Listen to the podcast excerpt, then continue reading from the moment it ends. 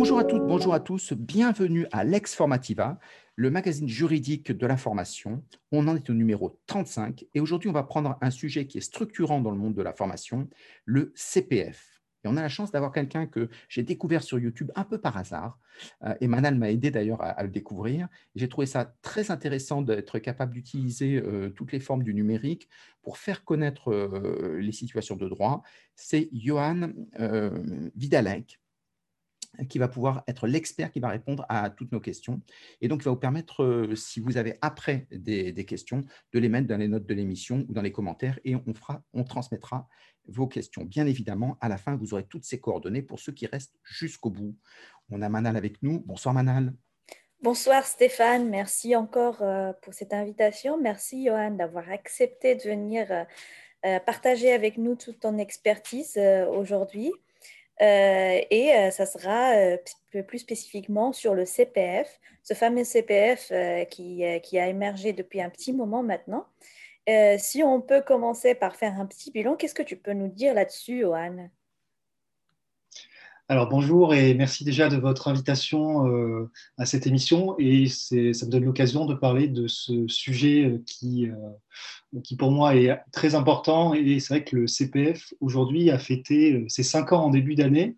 Et ça reste pourtant un, un, dispositif qui est encore méconnu par une grande partie des, des, des actifs. Alors euh, donc, c'est vrai que le CPF, il date de 2015, hein, puisqu'il a, remplacé un, précédent dispositif qui s'appelait le DIF, le droit individuel à la formation.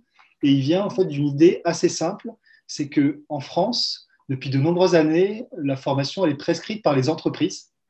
Et euh, ne vous a pas euh, échappé qu'on a eu euh, des changements aussi d'exécutifs et il y a une vocation un peu plus libérale, en fait, où on, pose en fait le principe que l'individu doit devenir maître de son parcours professionnel. Et le CPF, en fait, répond à cette logique, euh, puisqu'en fait, il s'agit d'avoir un, droit à la formation qui est monétisé, donc c'est-à-dire en argent, et qui va suivre l'actif tout au long de sa carrière, une carrière où euh, l'individu va changer d'entreprise, euh, changer d'emploi, changer de secteur d'activité, et il pourra toujours quand même mobiliser euh, cet argent pour suivre des formations et devenir euh, voilà, maître de son parcours et, euh, et, de un peu son, son destin professionnel, si j'ose si dire. Est-ce qu'on peut dire que le, le, CPF existe parce que le DIF a échoué? Alors euh, oui, finalement, c'est un peu la... Je mets les pieds dans le plat. Hein. J'essaie de ne pas faire de réponse langue de bois. clairement, si le CPF euh, existe, c'est qu'il a remplacé un, dispositif, le DIF, qui avait montré ses limites et qui était euh, à son apogée, je crois, utilisé par environ 5% des actifs en France. Hein. C'est le chiffre qui me reste. Alors 5%, effectivement, ça ne fait pas beaucoup alors, on verra que pour le CPF, on n'est euh, on est encore même pas à ce, à, ce stade-là, mais, mais, mais qu'on est aussi sur un nouveau dispositif et, qu'il faut aussi peut-être laisser du temps pour, pour qu'il puisse euh, grandir. Alors, mais oui, euh, effectivement. il, faut, il faut combien de temps? 10 ans? 20 ans? Alors moi, c'est effectivement souvent, souvent, alors souvent, on me pose euh, la question de quand est-ce qu'on doit finalement tirer le bilan d'une politique ou d'un dispositif. Et c'est vrai qu'on euh, a l'habitude d'être dans un monde où on doit très vite tirer des conclusions. On est un peu plus à l'ère de l'instantané et donc euh, on, lance une réforme. Au bout d'un an, on doit tirer déjà des conclusions et trois ans après, on l'abandonne. Hein. moi, ça fait à peu près dix ans que je suis dans le monde de la formation professionnelle et j'ai déjà connu deux grandes réformes d'ampleur. Et à chaque fois, j'ai cette espèce de, sentiment d'un immense gâchis où on ne laisse pas vraiment les effets de la réforme se produire. Et je trouve ça assez dommage euh, à titre personnel. Et donc, euh, du coup, pour, le, pour parler du CPF en lui-même, euh, pour moi, on est vraiment sur un, on n'est pas seulement sur un nouvel outil, on est sur un changement complètement de culture de la formation, où on, passe, on passe d'une formation qui était prescrite par l'entreprise, encore une fois, à une, à une formation où c'est l'individu qui choisit et qui va euh, un peu orienter son parcours professionnel, ce qui est complètement contre-intuitif pour une grande majorité d'actifs. Et euh, ça, avec pour moi, un changement de cette ampleur.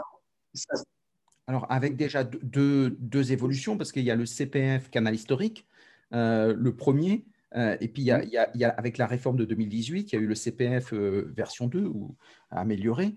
donc il y a déjà eu en très peu de temps une mutation pour s'ajuster aux besoins du marché.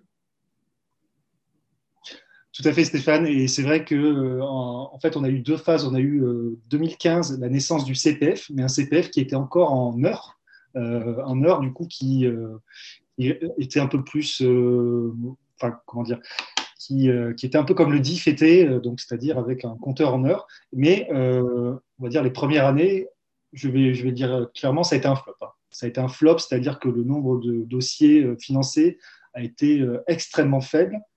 Et en fait, il y a eu euh, aussi un changement, euh, on va dire, euh, de, posture de, l'exécutif et un peu inspiré de ce qu'on de ce, genre de site, tel des bookings, tel où finalement on choisissait, on sélectionnait, on sélectionnait sa formation.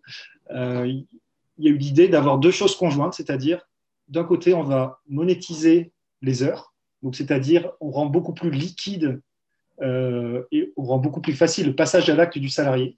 Donc, c'est-à-dire que quand j'avais 100 heures sur mon compte, c'était assez, euh, c'était un peu évanescent, c'était quelque chose de pas palpable. Si j'ai 2000 euros, là, je peux, plus facilement passer à l'acte.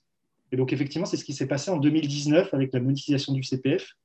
Et conjointement, on lui a associé euh, une application, donc mon compte formation, sur lequel on allait pouvoir sélectionner son offre de formation, dépenser ses euros. Et voilà, et globalement, en trois clics, on pouvait choisir sa formation, dépenser ses droits à la formation et partir, et, partir euh, du coup en formation. Ce qui est euh, voilà, un changement un peu radical par rapport au, fonctionnement euh, avec pas mal d'intermédiaires qu'on connaissait avant, où il fallait faire une demande de prise en charge, qu'elle soit validée par un conseiller. Des fois, il y avait des délais de un mois, deux mois, trois mois, voire plus. Et c'était un peu un parcours du combattant pour, pour des individus. Et voilà, donc la volonté était vraiment de désintermédier tout l'aspect administratif du CPF. Donc pour toi, la plateforme, c'est une réussite? Alors, pour, je, alors, il n'a pas fallu me faire dire ce que je, n'ai pas dit. Euh, en, soi, il y, a, deux, aspects en fait. On va dire qu'il y a deux aspects. Il y a le fait de dire, ben, fin 2020, il y a eu un bilan qui a été tiré et on a environ 3% des actifs euh, qui ont fait une demande sur l'application. Donc, si on regarde par rapport au DIF dans son ancienne version, euh, ben, on est encore euh, loin du compte. Donc 3%, c'est faible. Enfin, je ne sais même pas à quel niveau. Le DIF a eu plus de 10 ans pour s'installer. Hein. Exactement. Et c'est vrai que si on regarde par contre par rapport à l'année d'avant, on est sur un x2 en termes de nombre de dossiers.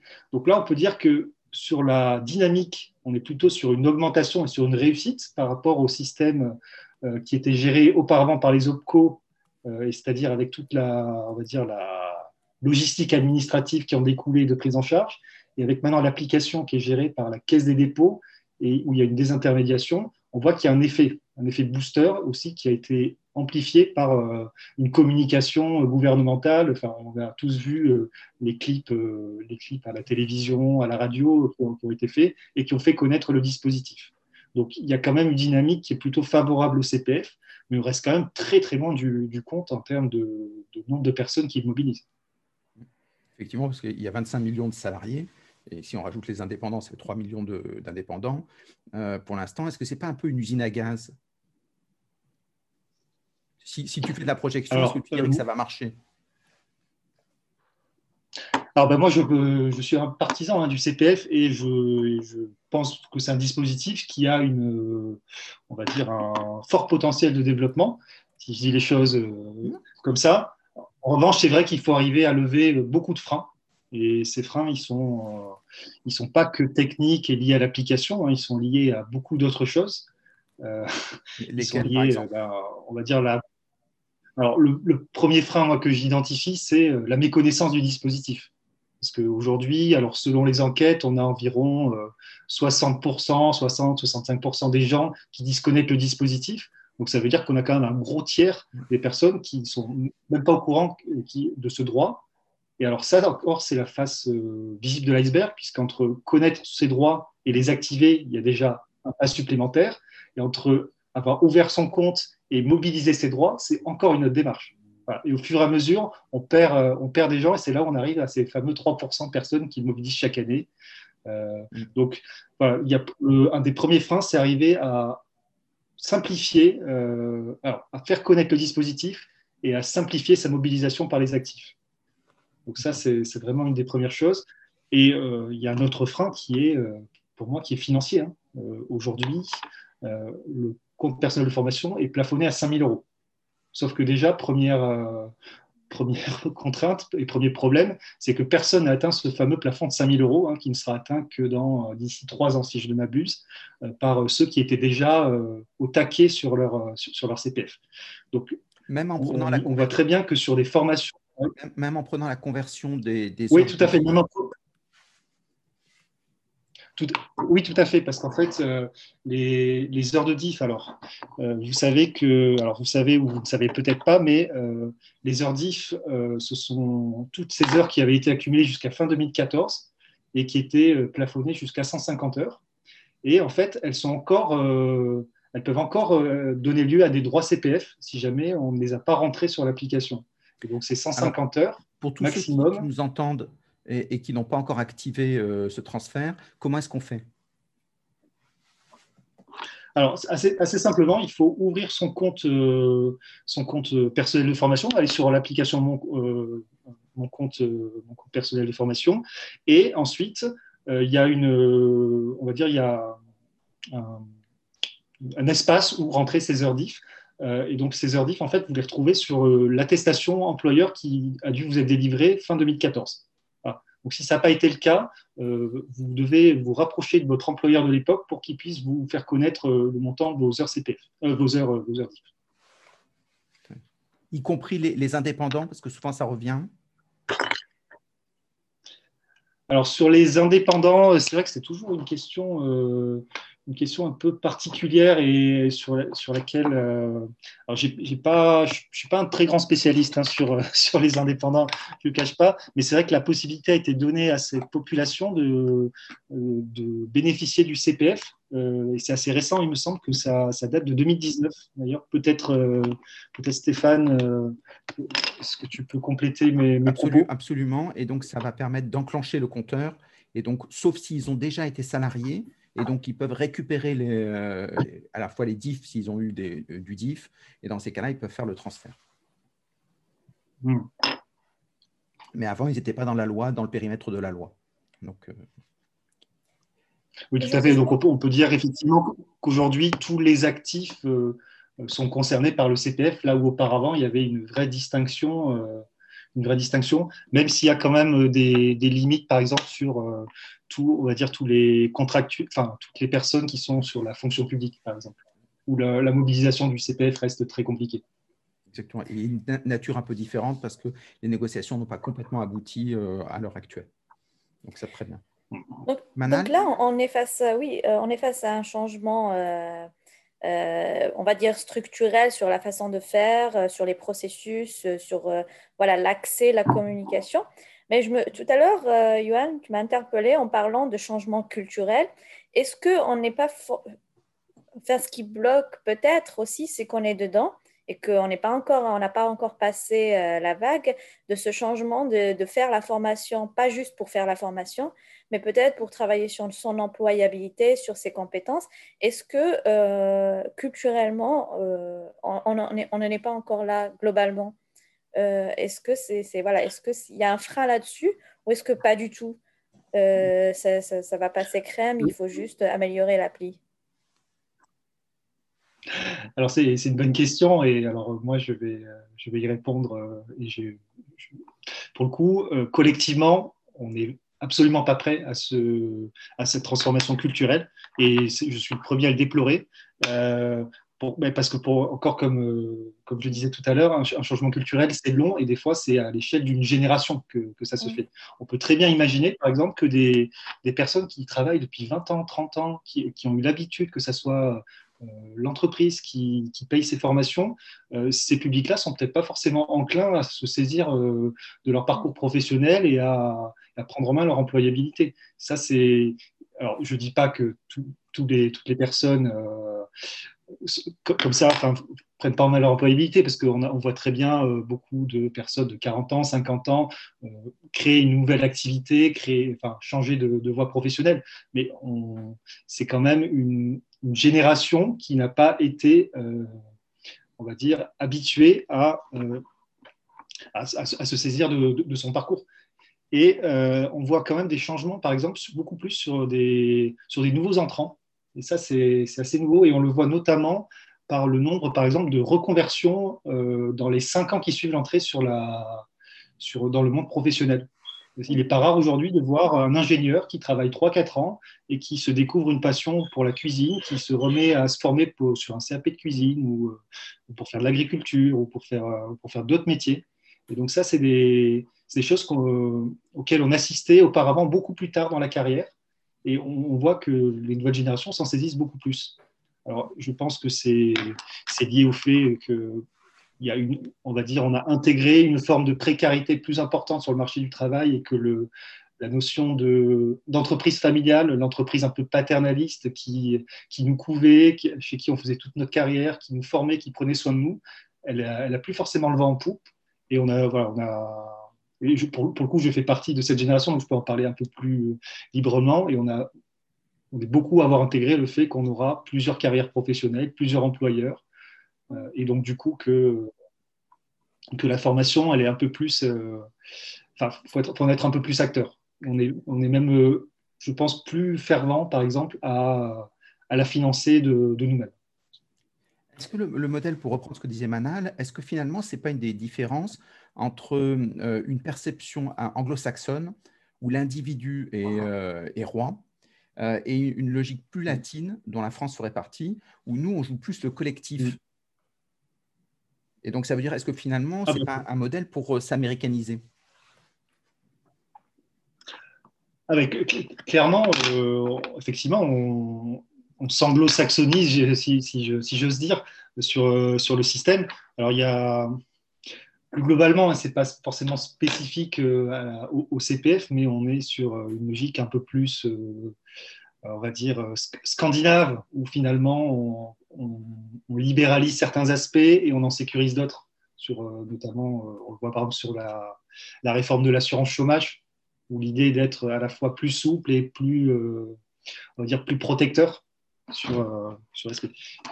Et, du coup, sur l'aspect CPF, oui, l'idée est clairement de, de faire un désengagement un petit peu de, on va dire de, l'entreprise, de l'état, de l'aspect institutionnel pour, euh, bah, pour que le, salarié soit beaucoup plus, euh, bah, beaucoup plus encore acteur et, euh, et, finalement investisse. Il y a la notion d'investissement qui, qui, pour moi est assez important, c'est-à-dire que bah, c'est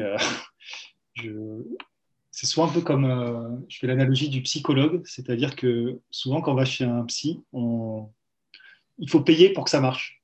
Hmm. Et, là, dans cette, euh, dans cette logique un petit peu de, je suis maître de mon parcours, c'est-à-dire que j'ai besoin d'investir, alors d'investir pas forcément en argent, mais également en temps, pour que effectivement je puisse, euh, je puisse en voir les effets sur ma, sur ma carrière. je ne sais pas si cette analogie. C'est ce que disent souvent les psychologues eux-mêmes. Hein. Ah, alors, peut-être que, que la problématique se situe aussi ailleurs, euh, vu que bah, voilà, l'application, euh, même si elle a 5 ans, elle est en, amélioration. Je parle euh, d'effet miroir euh, autant qu'utilisatrice potentielle, on va dire.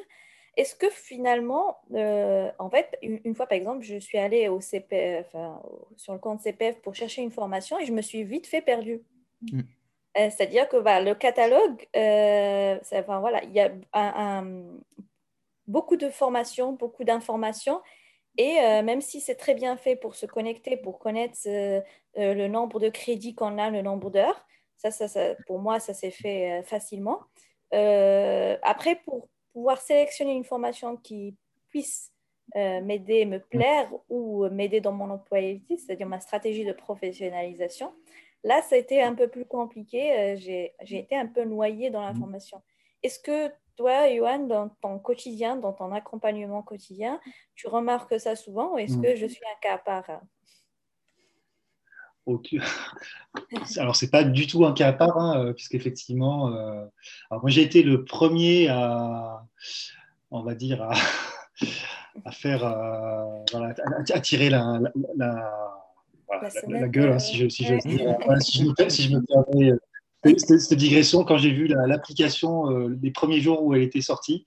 Et je me rappelle euh, avoir vu un espèce de, de, plateforme qui tenait pas du tout la route par rapport à, par rapport à ce qui existait sur le marché, même sur. Euh, par exemple, on prenait l'exemple du Booking. Il y avait cette mmh. idée de devenir un Booking ou le TripAdvisor de, de la formation. Et la plateforme tenait tellement pas la comparaison que ça en était presque risible. Alors, depuis, hein, euh, il s'est passé, euh, passé pas mal de temps. Il y a eu énormément d'avancées sur, euh, sur la plateforme. Et sans jeter la pierre sur la caisse des dépôts, ils ont été aussi contraints de sortir une plateforme avec un agenda politique. Donc il y avait aussi l'idée de sortir une version, on va dire, une qui n'était peut-être pas aboutie, mais qui était fonctionnelle.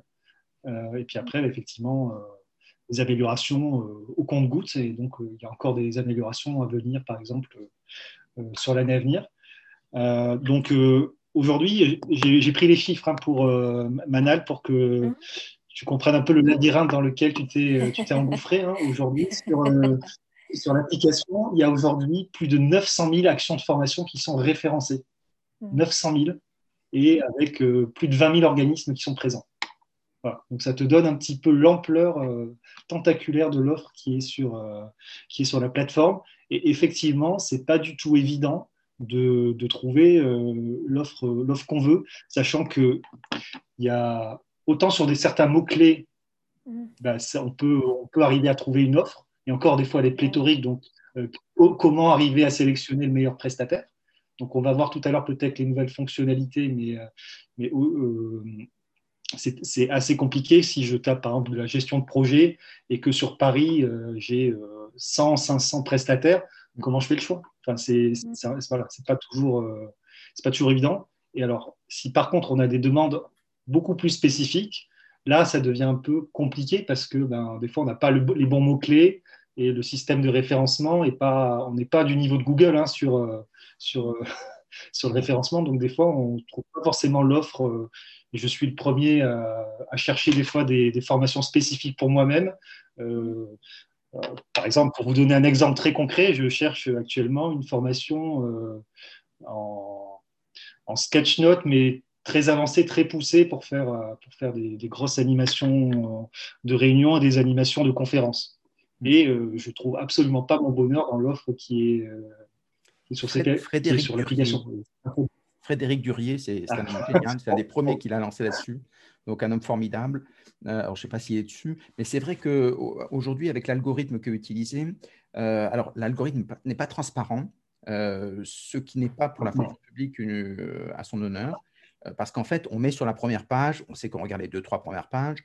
Euh, donc, être sur la première page comme sur Google, c'est essentiel. Et donc, les critères qui sont choisis sont tous bons, mais le fait de les poser permet de, se calibrer. Aujourd'hui, ce qui a l'air de, se dégager, c'est deux choses très importantes. La territorialisation. On géolocalise autour de la personne qui choisit. Or, avec le numérique, ça devient de plus en plus absurde. euh, puisqu'en fait, on peut se connecter de partout. et deuxième élément, le prix ce qui veut dire qu'il y a une volonté de mm. tasser les prix, faire du low cost. Donc, il y a toujours quelqu'un qui fera moins cher euh, quelque part. Et donc, ça veut dire que les mots-clés sont assez peu utilisés. Et donc, finalement, euh, aujourd'hui, euh, la structuration se fait sur ces deux critères qui sont discutables. Après, tout est discutable. Mais ça veut dire qu'aujourd'hui, ça manque quand même d'ambition pour faire un Amazon, pour faire un, Booking, un Cdiscount, des gens qui ont investi, qui ont choisi de structurer le marché d'une certaine façon. Surtout qu'il y a mm. une grosse offre. Oui, tout à fait. Et même si, euh, pour, nuancer, euh, nuancer ton propos, Stéphane, sur la partie référencement, euh, il y, a, quelque chose qui va sans doute rééquilibrer un petit peu les choses. C'est la sortie récente des évaluations sur, sur l'application. Alors, évaluations ah, qui, sont, qui sont données par les qui sont données par les stagiaires. Donc depuis, depuis février, elles sont, elles sont visibles sur le site Mon Compte Formation. Et voilà, elles permettent aussi de faire des. Alors, déjà, elles pondèrent le référencement, mais elles permettent aussi de faire des choix entre un organisme de formation qui a des notes, des, bonnes notes, et un autre qui, a des mauvaises notes. Bah, forcément, je vais choisir celui qui en a des meilleures. Et pareil sur le nombre de notes données, c'est comme, euh, comme si je reprends l'exemple du booking. Je vais, je vais comparer deux, deux hôtels ils vont avoir la même note. Par contre, il y en a un où il va y avoir 50 avis et l'autre où il va en avoir deux. Forcément, celui où il y a 50 avis va me sembler beaucoup plus crédible, la note va me sembler beaucoup plus crédible et va risque un peu d'orienter mon choix. Et c'est ce qu'on ce qu'on risque de voir là à l'avenir sur, sur l'application. Je sais que par exemple, nous, en tant qu'organisme de formation, on a, on a tout intérêt, on incite beaucoup nos stagiaires à, à nous noter sur mon compte formation. Mais déjà, pour, euh, ça nous permet de, valoriser un petit peu ce qu'on fait, mais il y a un vrai enjeu, par exemple, de référencement euh, à ce niveau-là. Complètement. Et c'est intelligent parce que ça fait ce qu'on appelle les user experience, c'est-à-dire qu'on tient compte des apprenants et pas des contenus. Donc ça, fait une grosse différence mm. dans les usages. Est-ce que finalement, avec ça, on ne va pas se retrouver avec beaucoup de... Euh, ça ne va pas plutôt être comme un peu d'habitude, ceux qui sont déjà qualifiés, qui savent faire du projet, qui savent choisir la formation parce qu'ils savent s'y retrouver, qui vont finalement utiliser euh, mon compte formation. Et celui qui a vraiment besoin, euh, parce qu'il est en difficulté, il ne comprend pas bien son marché, il ne comprend pas vers quoi il doit aller, est-ce mmh. que ce n'est pas lui qui va souffrir de ça, du CPF alors, c'est ce dont on avait peur peut-être au, démarrage, mais c'est vrai que si on fait un bilan sur euh, l'année, euh, l'année qui vient de s'écouler, c'est pas tout à fait euh, ce qui s'est passé, puisqu'en fait, on va dire les deux tiers des utilisateurs qui ont, qui ont mobilisé leur CPF sont des personnes qui sont non cadres, et c'est plus, par exemple, que euh, ce qui se passait au temps du DIF où euh, on était plutôt sur moitié-moitié à, peu près. Donc là, effectivement, on voit que des, des, personnes qui ne sont pas cadres se, se, l'approprient. Alors, on va le nuancer parce qu'il y a eu ce que moi je vais appeler un effet d'opportunisme, notamment autour de, du permis de conduire, par exemple. Énormément de personnes euh, se sont servis de, leur, CPF pour financer leur permis de conduire. Alors, ce qui est, ce qui est très bien, hein, euh, ce qui est très bien, mais qui, pour le coup, euh, correspondait plutôt à un usage personnel que professionnel. Mm. voilà, donc à voir si dans le temps, on va continuer à maintenir ces, ces niveaux-là chez les, chez les employés, chez les employés ouvriers et sur d'autres types de formations. Parce que c'est vrai qu'une fois que tout le monde aura, aura aura sélectionné son CPF pour faire son permis de conduire, on va voir si derrière il va y avoir des formations vraiment professionnalisantes et si, on va vraiment se saisir du CPF comme d'un outil pour, euh, pour créer son parcours professionnel. Là, pour le coup, je ne peux pas faire, euh, j'ai pas ma boule, ma boule magique pour, euh, pour dire ce qui va se passer, mais en tout cas, plutôt quand même rassuré sur, sur l'appropriation par des, on va dire des niveaux de qualification intermédiaires. euh, mais avec des nuances quand même euh, sur, euh, sur le type de formation qui ont été choisies. Est-ce que finalement tu conseillerais aux gens d'aller voir le CEP pour ceux qui sont un peu en, souffrance de projet, puisqu'on est dans un monde de plus en plus en changement Les entreprises ne savent pas où elles vont, alors les salariés, pourquoi eux sauraient quoi? Oui, alors donc le CEP, hein, euh, qui, est le Conseil en évolution professionnelle, hein, euh, globalement, c'est un outil qui est vraiment euh, assez méconnu. Alors, on parle, on parle de la méconnaissance du CPF, mais alors le CEP, si, je, pense que en, dehors des, personnes qui travaillent dans le système et quelques personnes qui ont pu en bénéficier, ça reste un dispositif qui est quasiment aujourd'hui invisible sur, pour, les individus. Euh, et je trouve ça dommage parce qu'en fait, c'est un outil qui permet de, une aide à la décision quand on est justement un actif, qu'on veut passer à l'action, qu'on sait qu'on on a une envie de, changement professionnel, d'évolution, mais qu'on ne sait pas trop vers quoi se tourner comme offre. Ce, il faut rappeler que c'est quand même un dispositif qui est gratuit pour le, qui est gratuit pour le salarié. Pour, pour l'actif, enfin, ça ne veut pas dire qu'il n'a pas de, prix, mais en tout cas, il est, gratuit. Et en fait, euh, il pourrait facilement euh, aider euh, beaucoup d'actifs ben, à, franchir le cap en fait, de, de, la formation. Alors, si quelqu'un qui nous écoute se dit, moi, j'aimerais bien, ça m'intéresse le CEP, comment est-ce qu'il fait pour en profiter? Alors, aujourd'hui, alors aujourd'hui, il y a, sur mon compte formation, il y a il me semble, il y a, alors je suis encore une fois, je suis pas un spécialiste du CEP, mais il y a, on, peut accéder à l'offre CEP aujourd'hui sur, euh, sur, l'application qui s'appelle mon, CEP ou quelque chose comme ça. Stéphane, tu peux me, peut-être me reprendre là-dessus. Alors, euh, je ne savais pas que c'était connecté sur le, mais c'est très intelligent. Si c'est le cas, donc. Il, me semble que c'est assez nouveau. Hein. Il me semble que c'est assez nouveau. Effectivement, il y a cette possibilité de le faire, de le faire directement en ligne. Mais après. Sinon, sur la directe, on donne tous les. On donne tous les sites. Exactement. Voilà, il y a des acteurs parce que mm. c'est un appel d'offres. Ça, en fait, il y a eu un appel d'offres le, plus proche.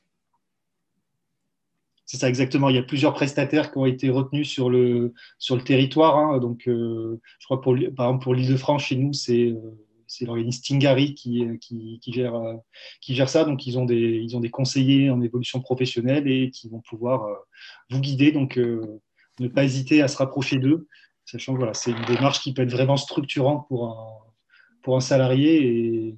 Et, c'est vrai que moi, j'ai constaté hein, dans ma carrière, j'ai vu beaucoup de personnes qui étaient un peu coincées dans leur carrière, qui sont euh, souvent sur des, euh, sur des moments charnières de leur carrière, qui ont 40 ans, donc ça fait 15-20 euh, ans qu'ils travaillent.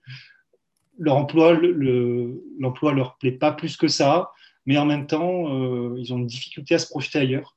Et ça, effectivement, ça peut être un, véritable exercice et, des fois, ça peut vraiment changer des vies. Hein. Est-ce que justement, pour arriver à se projeter, on, pourrait conseiller, alors outre le CEP qui est très intéressant, pour l'emploi, la PEC fait, le, pratique, donc pas de souci, est-ce qu'on n'a pas besoin d'avoir un entourage professionnel, un réseau, des, contacts, alors sur LinkedIn s'ils sont virtuels, mais en physique, avec des liens forts, des liens faibles C'est ça qui permet en général de savoir un peu vers quoi on peut aller et qui donne l'envie de la projection pour un individu. Exactement. Alors là, pour le coup, je vais faire une analogie qui est, tout à fait personnelle, hein, puisque moi-même, j'ai été confronté euh, à ce choix il y a quelques années. De... Alors, ça faisait pas si longtemps que ça que je travaillais, mais j'étais déjà sur un, tournant de ma carrière où je, m'interrogeais sur, euh, sur vers où aller, comment le faire. Et effectivement, moi, j'ai fait une, alors, j'ai été bien entouré euh, à ce moment-là, qui euh, n'a pas été facile. Et euh, effectivement, j'ai posé des questions à beaucoup de monde, à des personnes qui étaient dans des univers professionnels assez différents. C'est là où j'ai commencé effectivement à être sur les réseaux professionnels, sur LinkedIn. Alors, à l'époque, juste en tant que spectateur, vraiment, voilà, j'étais plutôt en veille, mais ça m'a permis déjà de me nourrir un peu d'un écosystème. Et, voilà, et en fait, c'est ça pour moi la vraie la vraie chose à faire, c'est euh, poser des questions, poser des questions, poser des questions, s'ouvrir et, ne pas rester dans son petit euh, microcosme parce que si on, fait ça, on, ben, on, ne bouge pas en fait. On bouge pas et voilà. Effectivement, euh, multiplier les interactions, quelles qu'elles soient, sur des réseaux, sur faire de la veille, assister des fois à on va dire, à des conférences. Ça permet aussi des fois d'échanger euh, à la fin de la conférence. Alors, je parle notamment quand on était encore en, possibilité de se voir en physique. Et aujourd'hui, euh, c'est également possible de manière virtuelle. Mais c'est ça, c'est en, fait chaque, chaque occasion, et chaque occasion, il faut, il faut la prendre, il faut, il faut la saisir. Et je pense que c'est ça, c'est quand on est dans une démarche proactive que derrière, euh, on enclenche une dynamique positive et qu'il y a des choses qui se passent et, qu'à un moment donné, la prise de décision arrive. Euh, justement, une fois qu'on, parce que la grosse problématique, c'est souvent savoir où on veut aller. Les entreprises ont aussi des grosses, un gros challenge de transformation. Euh, est-ce que les entreprises peuvent aider, peuvent profiter du, CPF pour accompagner leurs salariés justement dans les transformations dont ils ont besoin? Alors effectivement, euh, donc on va aborder, euh, je, crois du coup, euh, avec cette question, le, fameux thème du CPF co-construit. Alors en fait, on va avoir deux logiques, deux logiques en fait parallèles qui, qui vont amener à, ça. On a d'une part une, les dernières réformes de la formation qui ont fait que les, les entreprises ont perdu énormément de, fonds. En fait, euh, ils avaient auparavant accès à des, aux fonds mutualisés de la formation professionnelle. Et cet accès-là s'est raréfié, et notamment pour les entreprises de plus de 50 salariés qui euh, voilà, disposent euh, finalement d'assez peu de, de recours pour, pour optimiser leur budget formation. voilà, donc il y a déjà ce premier contexte-là. Et il y a le contexte que j'évoquais tout à l'heure de, de budget, euh, de budget euh, personnel pour les salariés qui, des fois, ne vont pas du tout couvrir le reste à charge euh, des formations. Si je prends un exemple très simple, j'ai 2000 euros sur mon compte personnel de formation. Je veux faire une formation certifiante, quelque chose d'assez long, mais qui va me coûter peut-être 8000 euros, mais qui a vraiment de la valeur. Ben là, peut-être que l'aide de l'employeur va me permettre de, franchir le cap. De son côté, l'employeur, pourquoi il viendrait, euh, il viendrait abonder, ce qu'on appelle abonder ou compléter le reste à charge du salarié? Ben, En fait, euh, très simplement, lui, son objectif, c'est que son salarié soit plus performant dans, dans l'emploi. Et donc, à un moment donné, si se rejoignent ces deux exigences, c'est-à-dire un salarié plus performant et, un individu qui arrive à concrétiser son projet professionnel, là, le CPF co-construit a tout son sens. Et alors, ça a d'autant plus de sens qu'on est effectivement sur une amélioration de la performance du salarié, mais c'est aussi un outil de fidélisation pour l'entreprise. Parce qu'il ne faut pas, faut, pas se mentir, au-delà du package salarial dans, dans, une entreprise, le fait de pouvoir bénéficier, par exemple, de formation, d'aide de l'employeur pour se développer soi-même, c'est quand même un sacré argument pour, euh, pour, maintenir, des, euh, pour maintenir des salariés. Hein. Exactement. Il y a le très bel euh, que tu connais peut-être sur le, travail de Vincent Merle à l'époque, sur le DIF collectif. quand le DIF marchait pas très bien, finalement, la, la mm. seule expérience qui a bien marché, c'est DIF collectif, parce que l'entreprise s'est approprié le DIF et donc, il a expliqué aux salariés comment ça fonctionnait. Et les salariés, ayant quelqu'un, un corps intermédiaire qui prenait ses responsabilités d'orientation, bah, on s'est dit, moi, je suis d'accord. Et donc, ça a permis de faire monter en puissance des basses qualifications dans de très belles conditions. Je pense à Veolia qui a fait des choses tout à fait intéressantes sur, euh, dessus. Et donc, est-ce que ce n'est pas un peu le même modèle qu'on devrait faire euh, C'est aux responsables de formation d'organiser un, un, accord d'entreprise? Alors, aujourd'hui, on va avoir euh, alors moi, je me suis amusé à faire une cartographie des, entreprises, euh, du type d'entreprise euh, par rapport au CPF co-construit. Et en fait, j'ai identifié cinq, on va dire cinq entreprises types. On a euh, à un bout de l'échelle l'entreprise qui ne veut pas du tout entendre parler du CPF co-construit. Alors, soit qui n'en a pas entendu, soit qui soit qui veut pas du tout aller là-dessus. Et à l'extrême opposé, on va avoir l'entreprise qui a signé un accord CPF. Et au milieu de tout ça, on va dire des entreprises qui vont être entre ces deux extrêmes, ça va être des entreprises qui vont faire du CPF construit au cas par cas. Donc en fait, si je, si je résume vraiment les trois, trois options, on va dire, principales, c'est je ne fais pas de CPF co-construit, je le fais au cas par cas, donc c'est-à-dire j'ai une demande d'un salarié et je l'analyse de manière individuelle et je vois effectivement si je, si je donne mon accord et si je complète le reste à charge. Sauf que bah, la limite de cette, de cette chose-là, bah, c'est que un coup, on va donner l'accord pour un salarié, et l'autre coup, on va refuser à un salarié parce que ça ne correspond pas, à, correspond pas à, l'objectif de l'entreprise. Et là, très clairement, on peut avoir très vite un climat social qui est délétère dans, l'entreprise parce que les règles du jeu n'ont pas été fixées. Et en fait, que du coup, ça permet de faire. Risque aussi, c'est pas de revenir à ce, magma administratif qu'on avait avec le DIF et, et qu'on fasse un retour en arrière finalement euh, dans, dans, les processus et l'accord de, de, l'employeur. Comment on peut éviter ça? Est-ce qu'il y a des choses euh, sur le plan euh, réglementaire qui peuvent alors il y a des choses, alors il y a des choses réglementaires, mais il y a aussi des, des aspects techniques hein, qui peuvent qui peuvent aider. par exemple, je, je, pense notamment au fait que l'abondement des entreprises, par exemple, et mmh. je, je, parle d'abondement, mais je devrais plutôt parler de dotation. Euh, qui, est un, mécanisme un peu à part. Je vais, je vais expliquer ce que, ce, que, ce que veut dire les deux choses, mais la dotation, c'est la possibilité pour l'entreprise de, on va dire, de, d'incrémenter directement dans le compte, euh, dans le compte du salarié euh, des euros. Par exemple, il y a, il y a une plateforme qui s'est ouverte pour les entreprises en fin d'année dernière et euh, en fait, l'employeur se connecte dessus. Euh, en trois clics, il va taper le numéro de sécurité sociale de, son salarié, son nom, son prénom, euh, va saisir un montant, une carte, un numéro de carte bleue, et du coup peut créditer le montant directement sur le compteur du, salarié. Donc il peut le faire à la fois sur un salarié, mais il peut le faire également sur un groupe de salariés.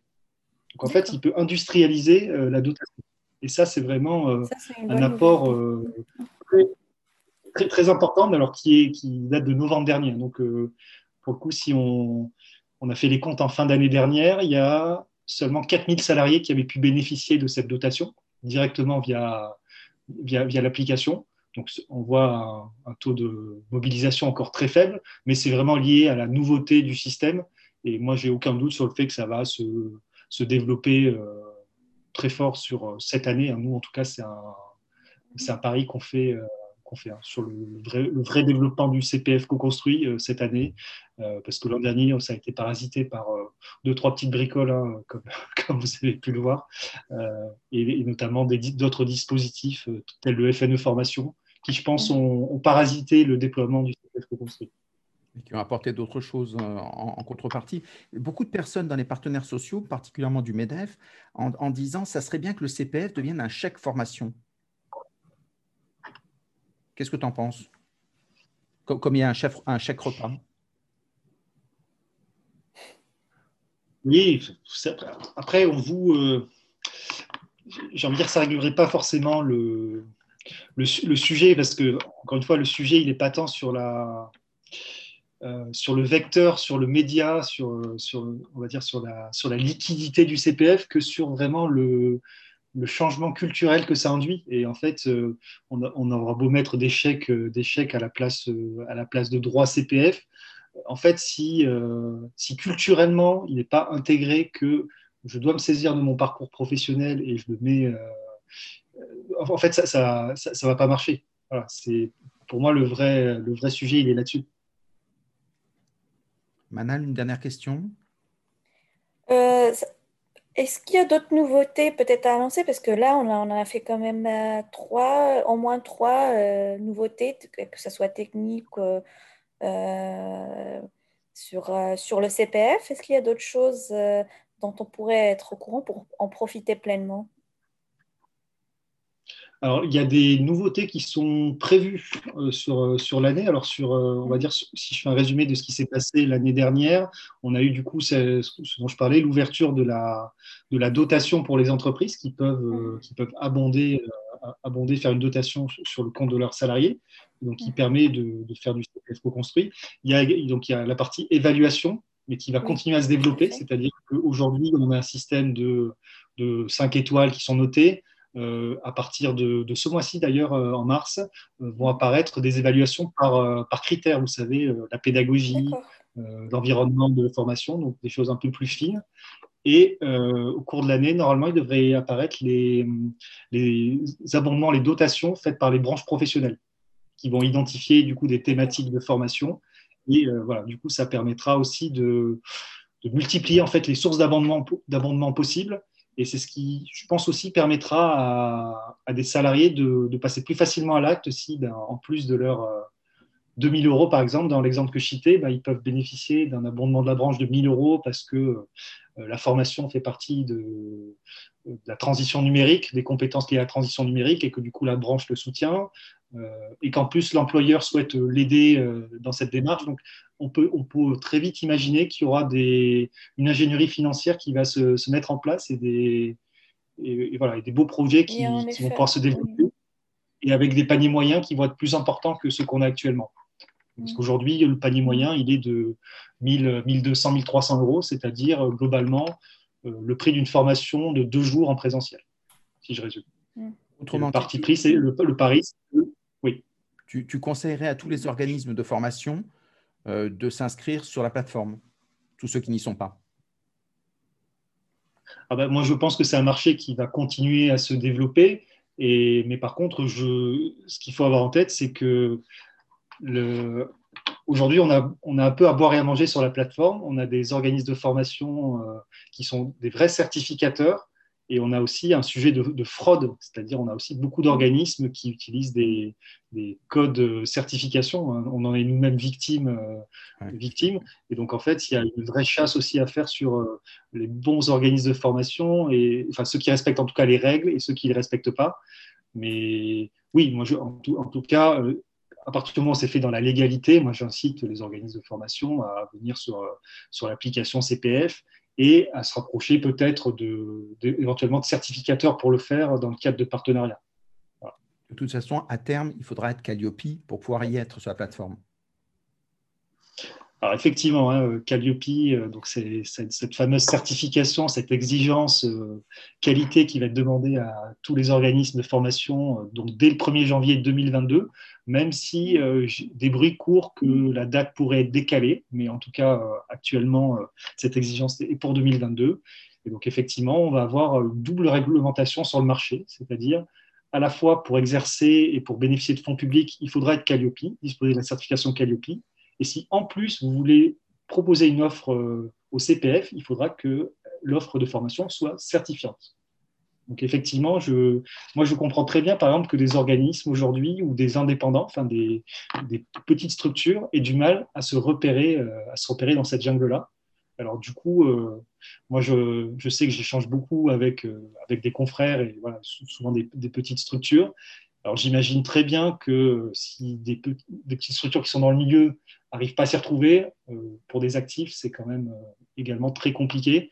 Et c'est aussi pour ça qu'on a un rôle de simplification et de, et de rendre accessible en fait ces sujets qui, qui peuvent vraiment très vite être euh, considérés comme des usines à gaz ou en tout cas être très techniques, si on parle politiquement correct. Complètement. D'ailleurs, il y a beaucoup d'organismes, euh, de petites structures qui sont rentrés sur la plateforme et qui, sachant qu'il y a à peu près 2000 euros par, euh, par personne, ça dépend de leur niveau de qualification, de leur ancienneté, etc., ben, euh, profitent de mmh. récupérer les fonds sur les formations qu'ils proposent.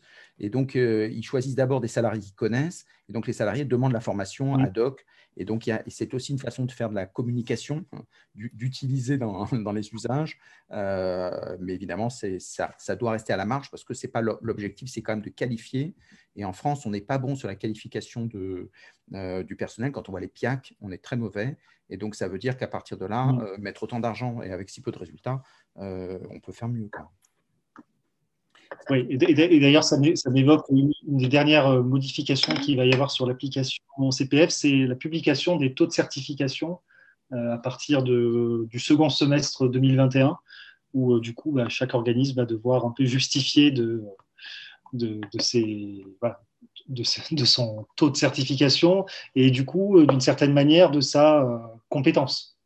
De sa, compétence. Donc, donc, à terme, moi, je pense que l'application sera encore plus développée et on devrait pouvoir avoir aussi des, euh, les taux d'insertion dans l'emploi, des choses un peu plus poussées sur, euh, là-dessus. C'est en tout cas la volonté que, qu'on entend un peu gouvernementale et de la Caisse des dépôts, mais euh, après, ça se heurte à des, on va dire, un principe de réalité hein, qui est que ben, c'est compliqué des fois de faire remonter toutes ces données-là. Donc, donc ça, je pense que demain, ça sera le vrai défi, ça sera arriver à donner plus de transparence en tenant compte de ce, de ce principe de réalité. Euh, et voilà, l'équilibre n'est pas toujours, euh, toujours facile à trouver. Je pense en effet il y a du travail à faire, mais je pense aussi qu'il y a du travail qui est en train de se faire. Par exemple, juste un détail, moi qui travaille dans la fonction publique, mais qui a un compte qui, qui, date de, de, de, où j'ai travaillé hors fonction publique, bah maintenant, je peux voir les deux sur mon compte, alors qu'avant, euh, bah, c'était, euh, il fallait aller euh, parler à, la DRH pour savoir. Mmh. Et, et, voilà, donc déjà, ça simplifie beaucoup de choses par rapport à ça. Eh bien, merci Manon pour ce témoignage. On va s'arrêter là parce que c'est passionnant. Donc, le CPF est notre ami. Voilà. Euh, merci Johan euh, pour toutes ces, ces, informations. Si on veut te joindre, aller plus loin, etc., comment est-ce qu'on fait pour te joindre? Alors, on peut me joindre euh, par, par mail hein, euh, à l'adresse euh, jvidalin.catuno.fr.